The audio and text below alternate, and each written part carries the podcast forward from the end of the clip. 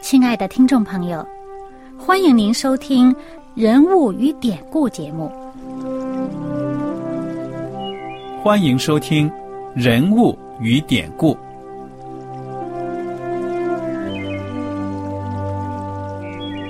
听众朋友们，当你读圣经的时候，不知道有没有过这样的想法？生活在几千年前的圣经人物，与我们这生活在二十一世纪的人有什么相关吗？那些古时候缔造了历史的伟人们，只是些令我们感叹而望尘莫及的对象吗？那些败坏了品德的小人和有负圣托的失败者，难道只是为了让我们嗤之以鼻吗？在这个人物与典故的节目里，我和小燕将与大家一起，通过圣经中的人物和他们的事迹，看看我们能从他们的故事中得到哪些启发，以便用正确的态度来对待我们每天所面对的生活和挑战。共同奔走天国的旅程。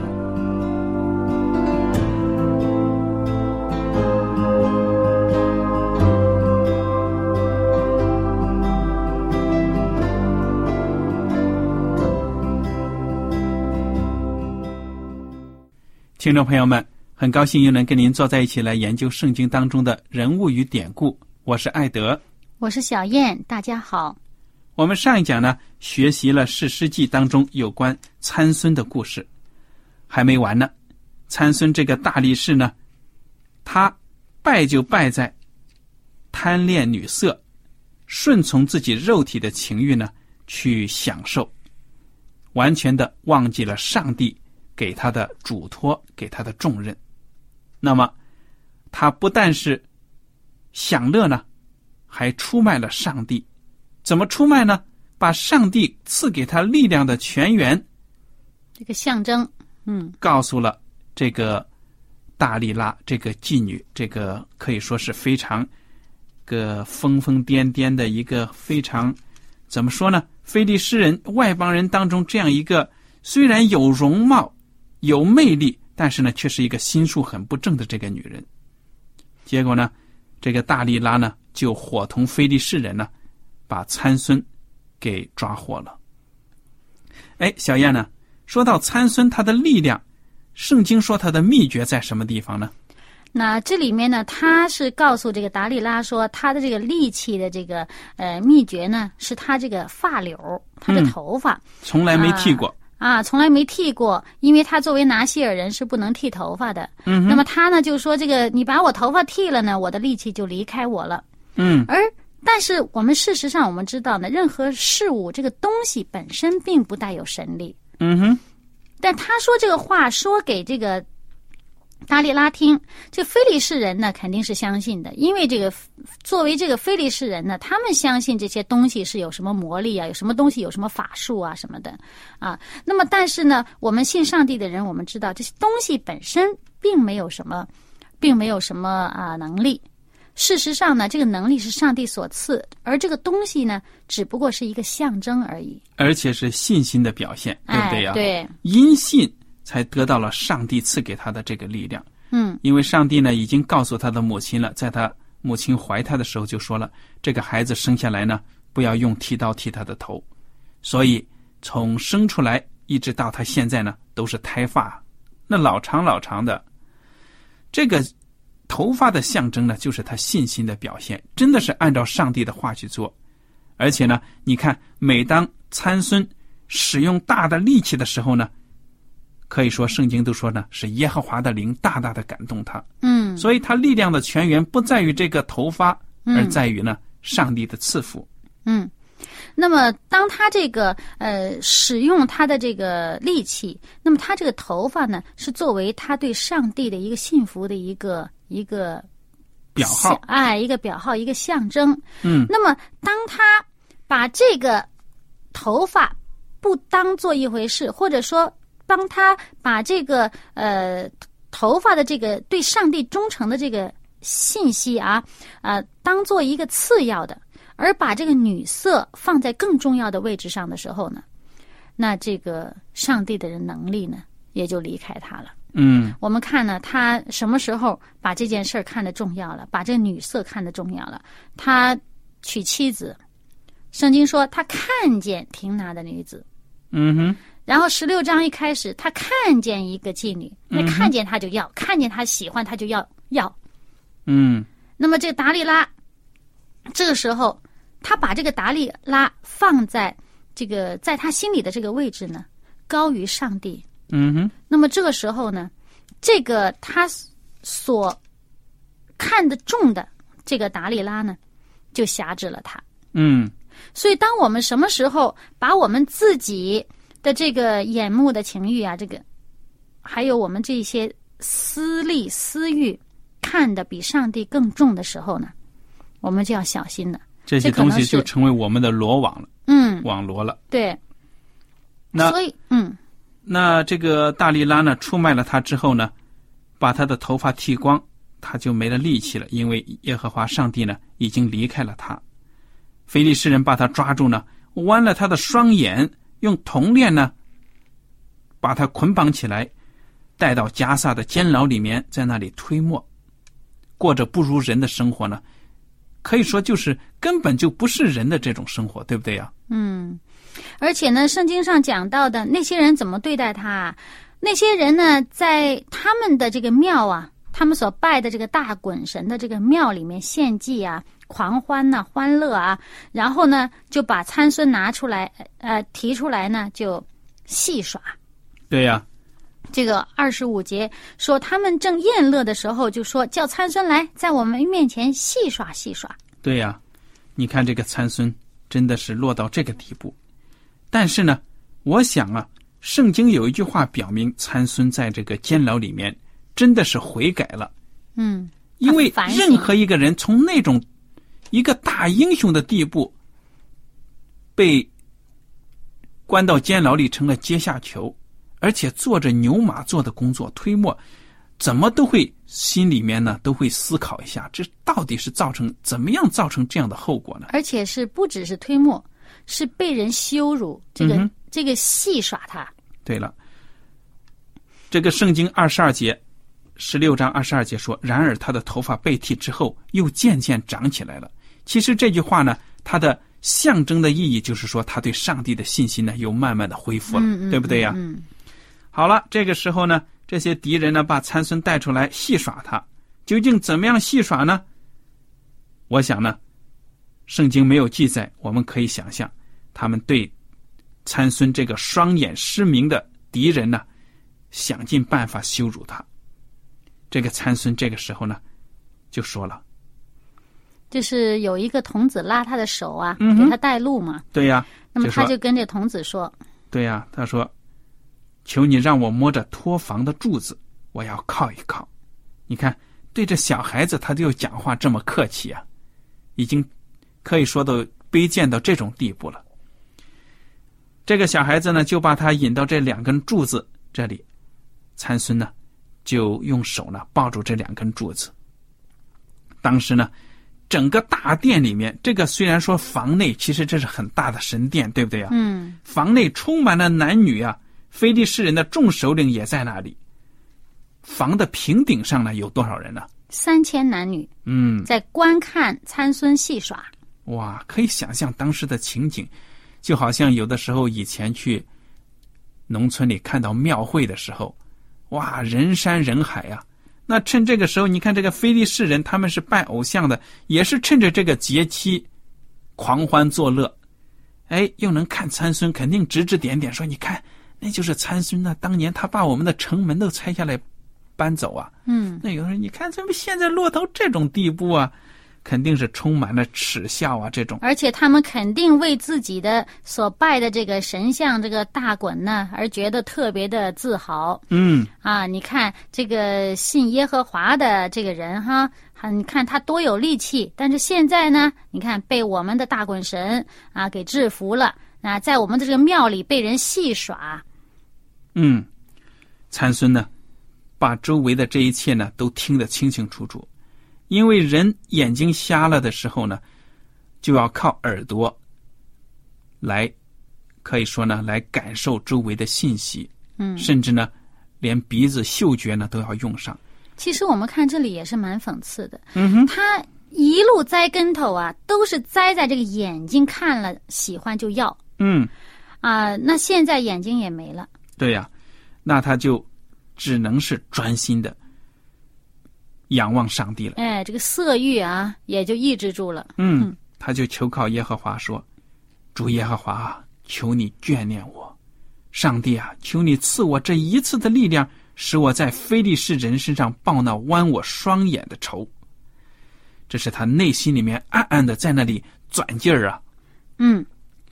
这个时候呢，对呀、他就抱住这个柱柱子啊，左抱一根，右抱一根，然后就说出一句话嗯，：“我情愿与非利士人同死。哇，这是壮士临死之前的豪言壮语，对不对呀？”嗯，他就这样子呢，使劲的一搂啊，尽力屈身，这样一搂，房子就倒塌了，压住首领和房内的众人，包括这屋顶上三千人都落下来呀。当然了，参孙也在这死者当中。那么，圣经说怎么讲呢？参孙死时所杀的人，比活着所杀的还多。哇，这个大的神殿呢，可以说当时，我想可能死的人呢，最少最少不得有五千个，那房顶上都三千呢，这个殿里面还挤满了男男女女，这么大的建筑，其实有的时候我们觉得不可思议，古代人有这么大的能力建那么好的圣殿吗？当然可以了，因为我们看到埃及的金字塔呀，还有什么世界上一些古代的奇迹，相当的宏伟。嗯，因为呢，他们是拜这个偶像的，他们是特别把他这个庙啊看得重要。嗯哼，嗯，那么而且呢，在那个时代的那个庙啊，它这个呃，有时候是本身是他们在一起聚集一个狂欢呐、或者是看这种呃怎么样凌辱人这个为乐的这么一个场所。嗯要不然怎么圣经上一直说这些人他们的这个宗教是邪淫呢？嗯，所以你看看，参孙他就这样子牺牲了，非常的悲壮啊，对不对呀、虽然圣经说参孙死时所杀的人比活着所杀的还多，但是呢，这个就好像电影一样的，到这里戛然而止，没有了。嗯。参孙就这样子，一代英雄，以色列人伟大的事实呢，就这样子。离开了世间，不过以他这结局来看呢，真是挺可惜的。非常的悲惨，对不对呀、而且呢，但是尽管他最后这一役啊，呃，仍然算是呃壮烈牺牲吧，嗯哼，啊，但是呢，不管怎么说，我们看到的就是他，呃，就是离开上帝，他做的这个选择，他选择其他事情比上帝更重要，以至于呢，他自己要承受了他所选选择的这个后果。嗯。因为你做的任何决定，必然会带来他一个后果的，嗯哼，而这个后果呢，造成他自己现在这样一个结局。嗯如果他当初所选择的道路，不是顺着自己的这个呃这个呃色欲啊，不是顺着自己这眼目的情欲去走，不是顺着自己肉体的私欲去走的话呢，他这个路会更加的好，嗯，走得更直，而且他不一定说是他侍奉上帝的年只是二十年而已，嗯可能更长。对呀、所以我们看到呢，圣经当中的人物就告诉我们，每一个人呢，都要认真的对待生活。一个错误的选择，再加上另外一个错误的选择，一步一步呢，不知不觉就把我们呢带到了毁灭。所以，愿弟兄姐妹们呢，都一定要警醒，常常的提醒自己，用上帝的话语呢来指导自己的生活。而且我们看到呢，参孙呢好像是离上帝实在是很远了。那么有些人就想，我已经离上帝这么远了，那个上帝还要我吗？那那个我已经做的错事错的这么多了，上帝还理会我吗？上帝呢是给人机会的上帝，嗯，重新让你有起点的这样的一个上帝。对，让你永远让你可以重新开始，只要你真正的悔改归向他，对了，但是呢，如果我们犯罪的话呢，那个后果是还是常常会跟着我们，嗯，跟跟着我们，让我们呢浪费了很多的时间、岁月、精力。还是希望我们能够早一日的都归向主，跟着主，听他的话。那么，关于这个参孙的故事呢，小燕还有什么分享啊？嗯，那么这件事呢，其实我就想到啊，这个参孙，我们知道他是呃终身作为拿西尔人的。嗯哼，那么他作为这个拿西尔人的这个身份呢，嗯，我们呃记得在上一集里面呢，呃，我们曾经提到过。那么这个呃拿西尔人呢，在圣经民数记第六章里面呢，有详细的讲这个，当以色列人当中有人要愿意许愿离俗归主的时候呢，他们作为拿西尔人，在他做拿西尔人的这一段期间，那么他有这个离俗归主的这个记号。嗯哼，那么他们除了要像每一位啊、呃上帝的子民一样，要遵守上帝圣洁的律法之外，嗯他还有一些特别的离俗归上帝的这个记号，就是有三个方面。嗯一个方面呢，就是他们要远离死尸啊，那些不洁的啊，要远离这个尸体啊，死尸。第二个呢，就是要不吃这个葡萄树所产的一切的这个食物，嗯跟葡萄有关的一切的东西都不吃。第三个呢，就是他们不能剃头，他嗯。头要由着这个头发长长，而他这个在呃民数记六章里面讲的很清楚，他这个呃这个头发呢啊、我们看他这个第呃七节，他就讲到呢，这个头发是离俗归主的这个凭据就在他这个头上，嗯。那么，呃，在他离俗归主的做拿西尔人的这段日子里面呢，他的这整个这个人要归耶和华上帝为圣，他这个头呢也是归耶和华上帝为圣的这么一个最重要的一个部分。那么他讲到，当呃人这个呃。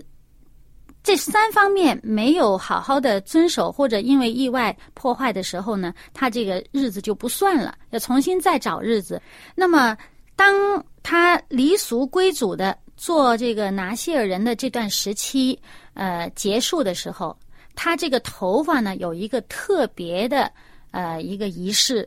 啊、那么就是呃，在这个仪式当中，他的头发要剃下来。嗯而且呢，在这个祭坛的这个火上啊，这个烧掉，就是呃，在这个献祭的这个火，这个平安祭这个火上面要烧掉它。那么这个是呃，讲到人是分别出来归耶和华为圣洁的，嗯就特别的呃，拿西尔人是除了呃立位人呐、祭司以外的，特别分别出来归耶和华上帝作为圣洁的嗯啊。那么，那么作为这个呃参孙，他本身呢，他不是一段时期、一段时间。短的时间暂时做拿西尔人，他是从一出生他就已经终身归耶和华为拿西尔人的。嗯哼。那么，所以说，这个参孙在拿西尔人当中呢，可以说也是一个非常独特的拿西尔人。对，而且呢，上帝特别拣选他呢，做以色列人的士师，就是做以色列人的这个领袖，嗯带领以色列人呢脱离一些啊、呃困苦。那么，那这个呃参孙，他作为拿西尔人的这个身份呢，我们知道他的最后他已经失去了。那他失去他的身份，他也是逐步背离他的这个身份的。那首先，我们看到他一开始，他是看见这个呃女人哈、看见他就喜欢，喜欢了呢，他就要要，他也不管这个人是什么身份。那你作为这个呃上帝的子民啊，上帝说的很清楚，以色列人呢不可以跟这些呃邪淫的民族交往，嗯，不可以跟他们通婚，以免像他们一样。那么参孙呢就不管，我眼睛看着喜欢的我就要要，那不管他是谁。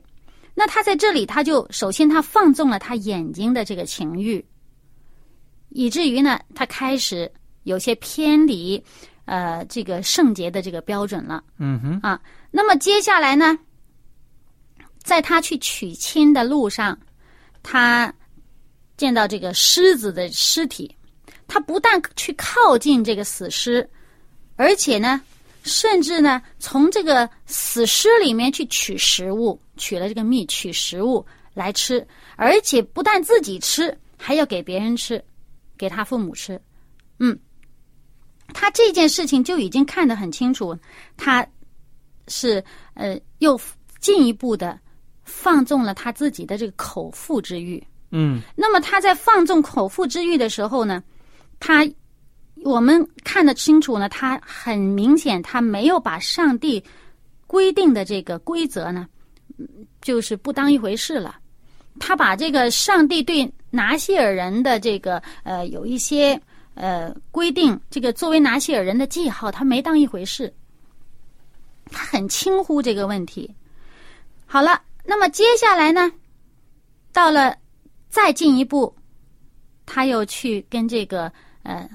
妓女与这个卖淫的女子厮混。嗯哼，那这个事情，上帝是呃，在上帝的这个律例当中，上帝的律法当中，这是不允许的，嗯，这是淫乱是不允许的。对呀、那么他在这里，他就已经更进一步的，这放纵肉体的情欲，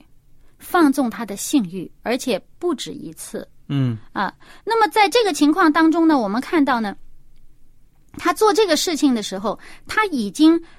咱们先不说拿西尔人吧，就连他自己本身作为一个上帝子民的这个这个律法，作为这个圣洁的国民，他已经嗯没当一回事了，他不放在心上了。好了，再接下来，他去找这个达利拉。我们知道，他跟最后这个女人达利拉所在那个地方梭列谷啊，这个缩略这个原文的意思就是上等葡萄，那是这个葡萄谷的意思，那个地名。那么显然他在那儿的不但是呃这个在肉体的情欲方面呢享受啊，呃，那么他我们相信他恐怕也是饮酒作乐了。嗯对吧？那么他在这里不仅是放纵这个口腹之欲呀、色欲呀、这个这个性欲之外，他在这个呃享乐当中呢，享乐之际呢，连他这个头发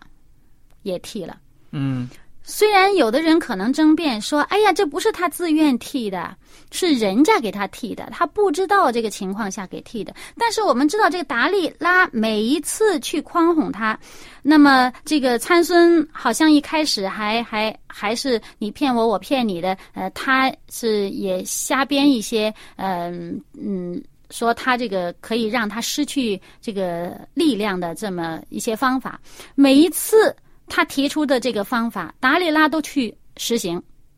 没有一次例外。已经是很明显的了，对不对呀、对呀、很明显。但是呢，我们看到这个圣经里面清清楚楚写到呢，这个这个啊、参孙他在最后这一次的时候，他对达里亚拉亲口讲，他说：“我这头发没给人家剃过，因为我自出母胎就归上帝做拿西尔人。若剃了我的头发，我的力量就离开我。”他这么说，他自己明知道自己是归上帝为拿西尔人，明知故犯，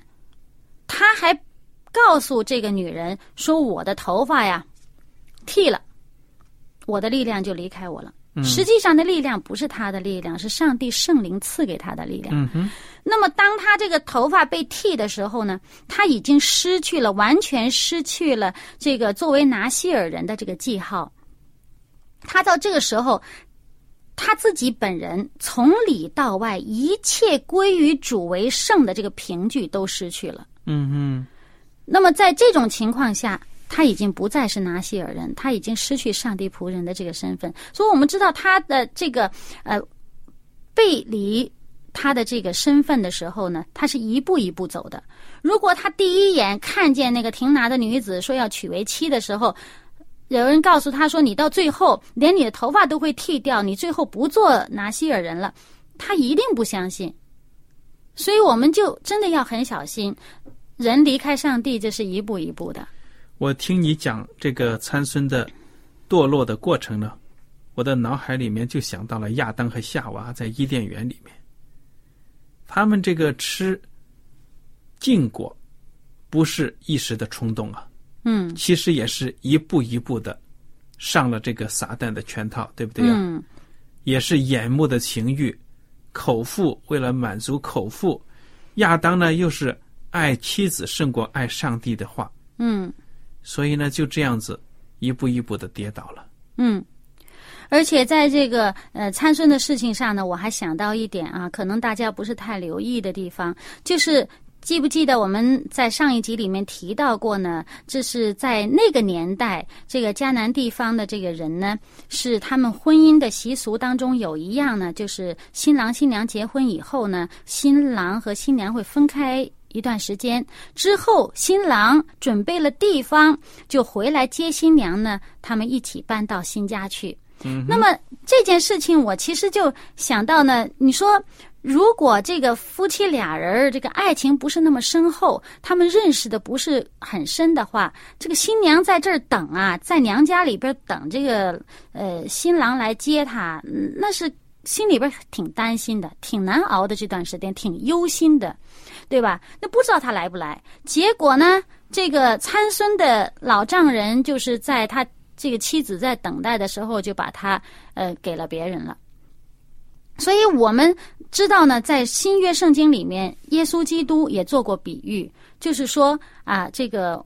呃他呃离开，他要去天国预备地方去，等他预备了地方，他又再来等我们，呃再来接我们。那么他说：“你们心里不要忧愁，对吧？而且呢。”那个耶稣也多次比喻呢，说这个教会呢，好像这个呃新娘啊，而且呢也讲到新郎可能会延迟嗯哼，啊。其实那我们在等待上帝的时候，我们是不是真是